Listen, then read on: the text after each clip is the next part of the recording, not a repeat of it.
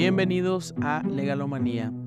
Hoy estaremos hablando de un tema muy, pero muy interesante. Se trata de un libro, El jurista y el antropólogo, Conversaciones desde la curiosidad. Es un libro de José Ramón Cosío y de Claudio Lomins. José Ramón Cosío es eh, un ministro en retiro de la Suprema Corte de Justicia de la Nación y es miembro del Colegio Nacional y de pues, muchas asociaciones y grupos académicos. Eh, Claudio Lomins, por, su parte, es antropólogo, es historiador, igual forma parte del Colegio Nacional.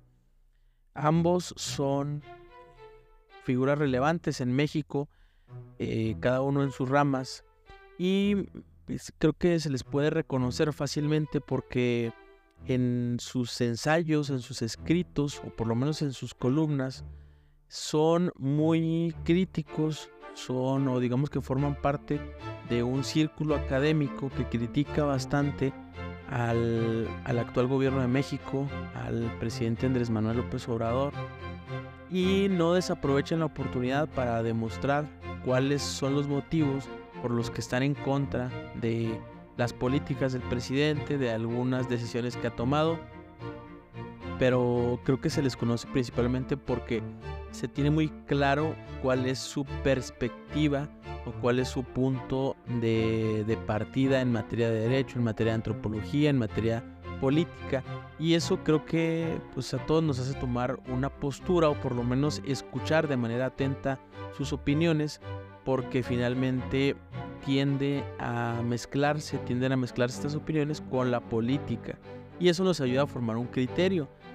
En este caso, el libro es del año 2022 eh, y en la presentación que hicieron en la FIL Guadalajara de, ese año, de 2022, eh, hablaban de cómo se les ocurrió la idea de hacer un libro. De inicio es complejo entender cómo es que se hace un libro en coautoría, es decir, o, o tal vez sea una duda personal, pero muchas veces los libros se hacen en, coautoría de manera general o indistinta y no se sabe en qué momento escribe uno o en qué momento escribe el otro. Y el lector dice, bueno, esto que estoy leyendo, ¿quién lo escribió? ¿La opinión de quién es? ¿O uno lo redactó y otro solo lo autorizó? En este caso es distinto porque el formato es una entrevista. Entonces, o una especie de entrevistas. Digamos que de dos entrevistas. Una en la que el antropólogo Claudio Lomitz le pregunta a, al jurista José Ramón Cosío, y esa es la primera parte. Y la segunda parte es José Ramón Cosío, el jurista, le pregunta al antropólogo y él responde. Según lo que platicaron en la presentación del libro de la FIL de Guadalajara, es que una vez que inició el la declaración de emergencia de la pandemia en el año 2020, pues eh, tuvieron que irse cada cual a sus casas a resguardarse y eh, pues básicamente estaban un poco aburridos. Eh, Cosío dice que él había dejado apenas la Suprema Corte hacía unos meses y que estaba buscando ampliar la parte académica o la parte de escritura y eh, inician una conversación a través de correo electrónico en la que poco a poco se va, se va dando este formato de entrevista. Entonces deciden pues hacerlo ahora sí formalmente, darle una estructura, darle un hilo conductivo a las preguntas y a las respuestas. Y es lo que tenemos un libro de 160 páginas, muy breve, en el que por un lado responde el jurista y en una segunda parte responde el antropólogo. Les diría que de manera general se toma eh, o se tocan muchos tópicos, demasiados tópicos eh, sobre la vida de los mexicanos. Hablan sobre política, hablan sobre derechos, sobre antropología, introducen en ciertos momentos eh, historia, eh, dan su opinión abiertamente y como les decía, eh, ellos, eh, su, postura contra ciertas políticas del presidente de México es muy clara, no la esconden, no se andan con rodeos y en muchos momentos externan opiniones y externan posturas que, bueno, pues nos queda, nos queda claro su manera de pensar. Me parece que la primera parte, yo que tengo de formación abogado, es, es sumamente interesante o es más interesante, incluso lo pondría así, porque eh, las preguntas son muy amplias. Inicia desde pidiéndole el concepto de derecho, pidiéndole el concepto de derecho civil, inicia preguntando también cómo es que observa el derecho a la vida cotidiana del país y cómo, cómo tiene pues injerencia en la vida de las personas. O sea, las preguntas son demasiado amplias y al responder José Ramón Cosío va buscando una, una dirección de sus respuestas y eh, digamos que recurre a antecedentes históricos sobre el porfiriato, sobre el momento en el que se va consolidando el Estado de Derecho moderno y cómo en la propia, eh, en la propia concepción del Estado mexicano, desde su concepción ha estado inmersa la corrupción. Y este es un comentario que me llamó bastante la atención porque llega al grado de aceptar que la corrupción en muchas ocasiones ha facilitado la vida de las personas y ha sido un medio para evadir la burocracia y para encontrar una solución a sus problemas. Y digo, no, no, obviamente emite una postura y dice que no está de acuerdo en que eso suceda. Sin embargo, es interesante que una autoridad en la materia del derecho que ha sido ministro, pues reconozca que la vida de México está cimentada en muchas tropelías, incluso eh, reconoce que ha existido, incluso sigue existiendo en ciertas partes del país, una especie de fuero delincuencial que protege o que mantiene la impunidad a los criminales. Esto es interesante, es un ejercicio interesante porque reconocer abiertamente esto no es fácil.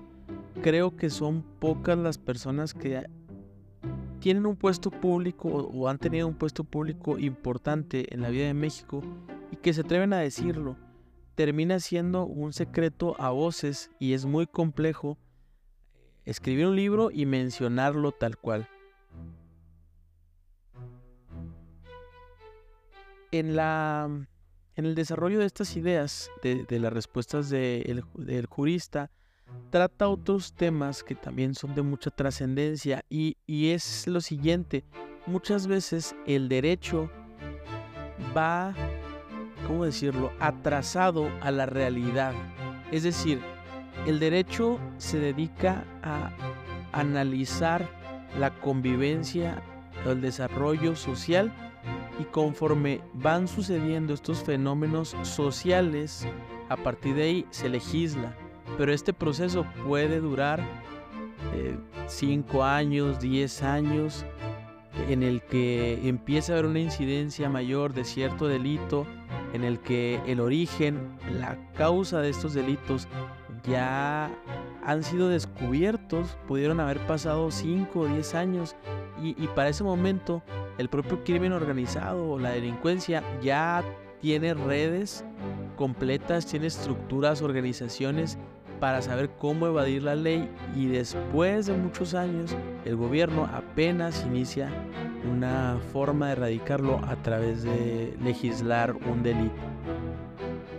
En esta parte también se habla de algunos temas que son propios de la agenda de, José Ramón Cosío, que es el tema de las personas desaparecidas y cómo surge la necesidad de legislar en esta materia y cómo surge un fenómeno que no, eh, no estaba contemplado en la legislación mexicana y de pronto hay que regularlo.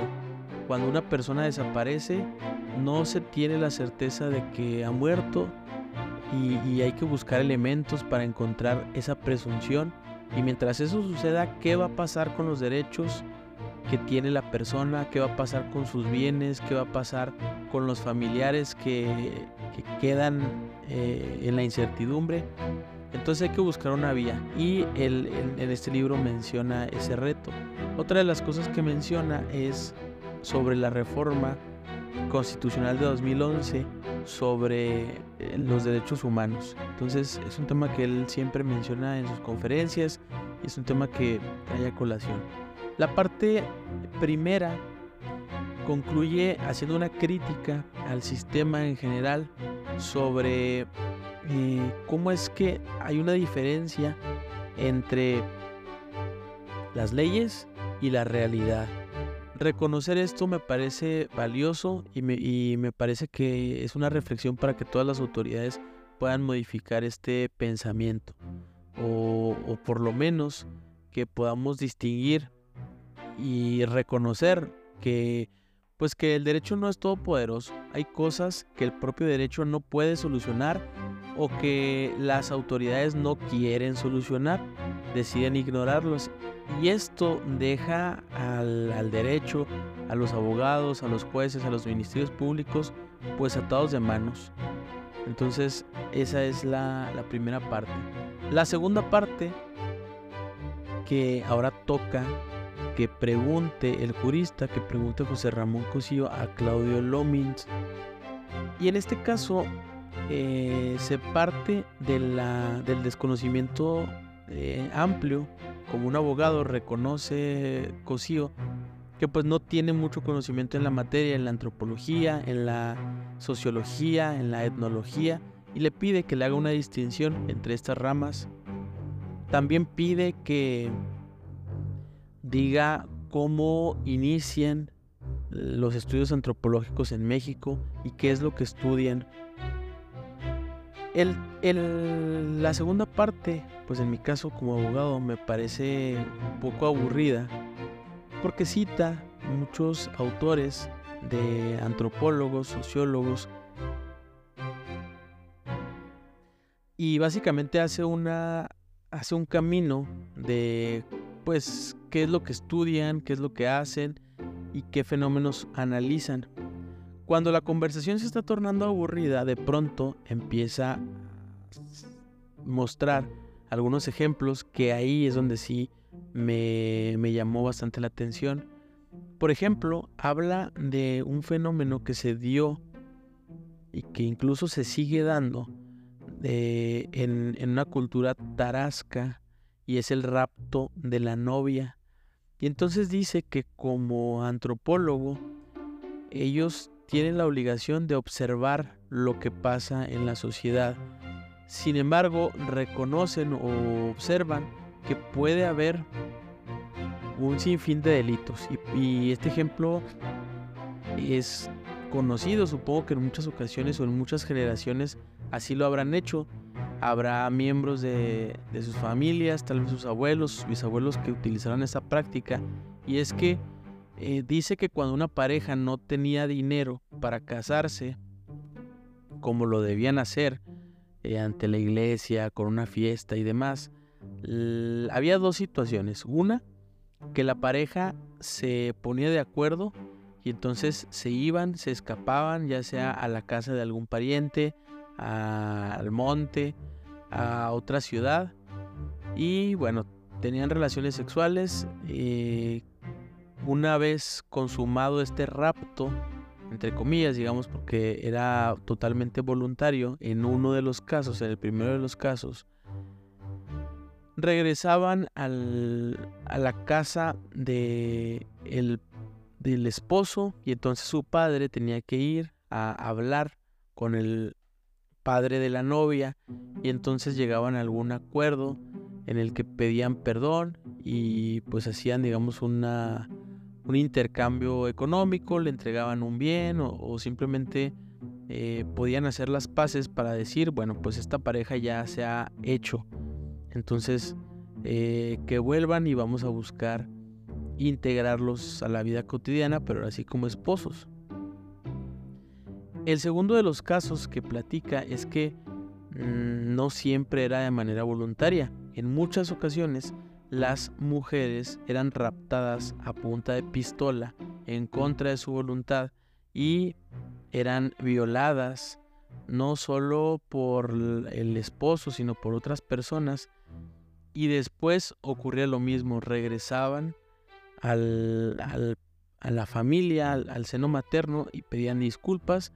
Sin embargo, pues esto ya de todas maneras quedaba con la obligación de la mujer de, de quedarse con, este, con esa persona, con como su esposo.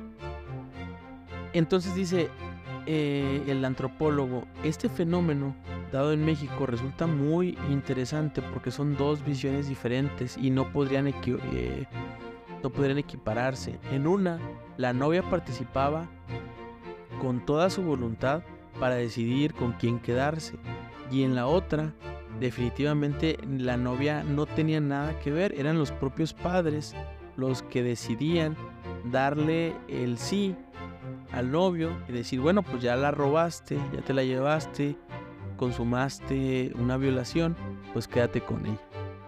Entonces esto atendía a un pensamiento en el que incluso la, mujer, la novia, era propiedad de sus padres.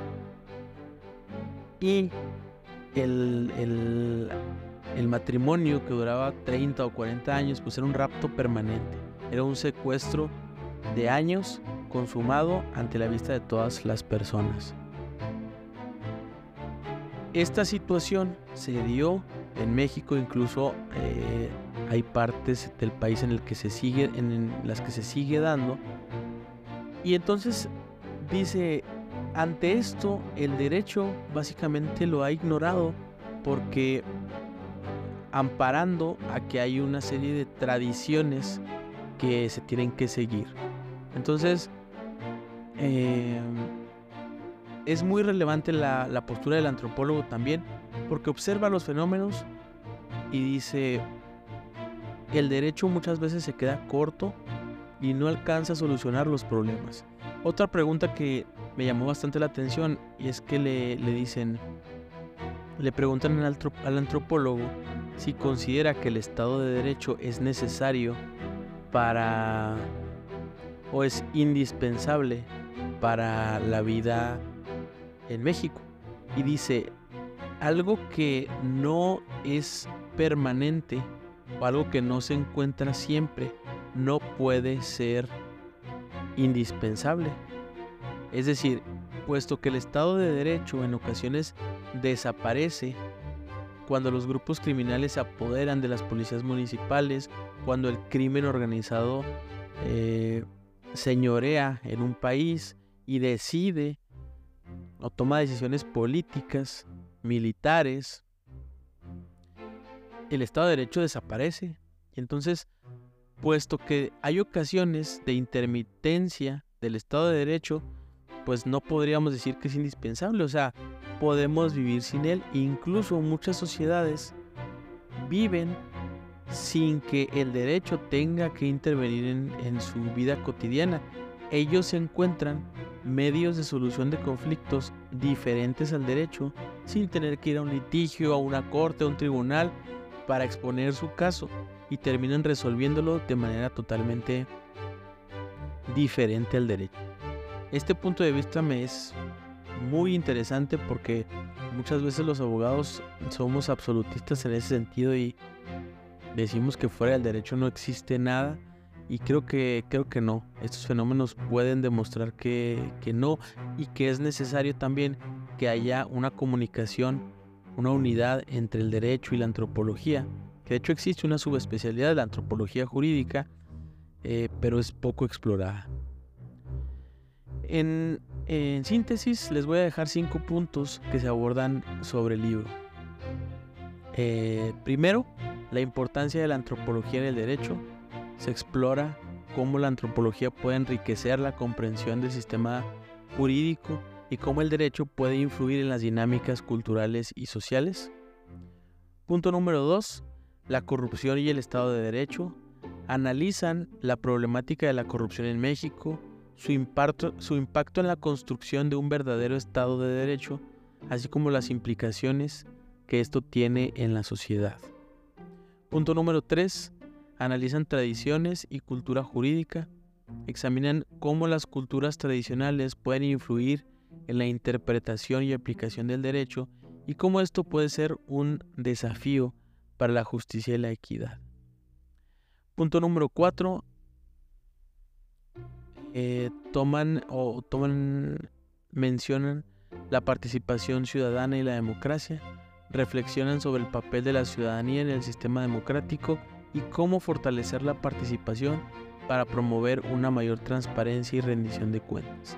Y punto número 5, hablan del pluralismo jurídico y la diversidad cultural, abordan la coexistencia de diferentes sistemas normativos y su relación con la diversidad cultural en México y cómo esto afecta el acceso a la justicia para diferentes comunidades. Como conclusión, en el libro El jurista y el antropólogo, eh, los autores presentan un análisis profundo y crítico de temas esenciales para la comprensión del derecho y de la sociedad mexicana, sobre todo en esta época.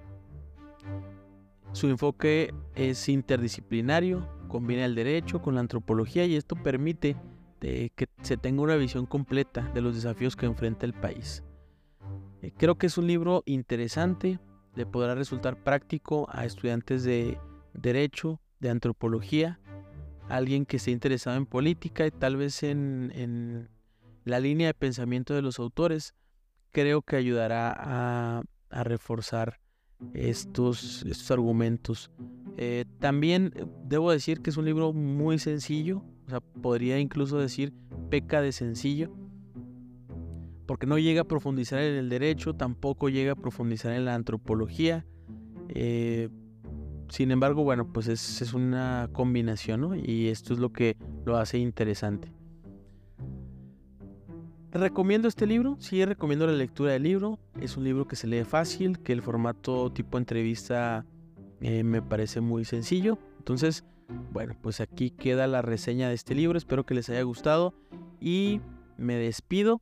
Eh, si consigo el libro, voy a circular por ahí el link. Y si no, pues bueno, lo pueden comprar.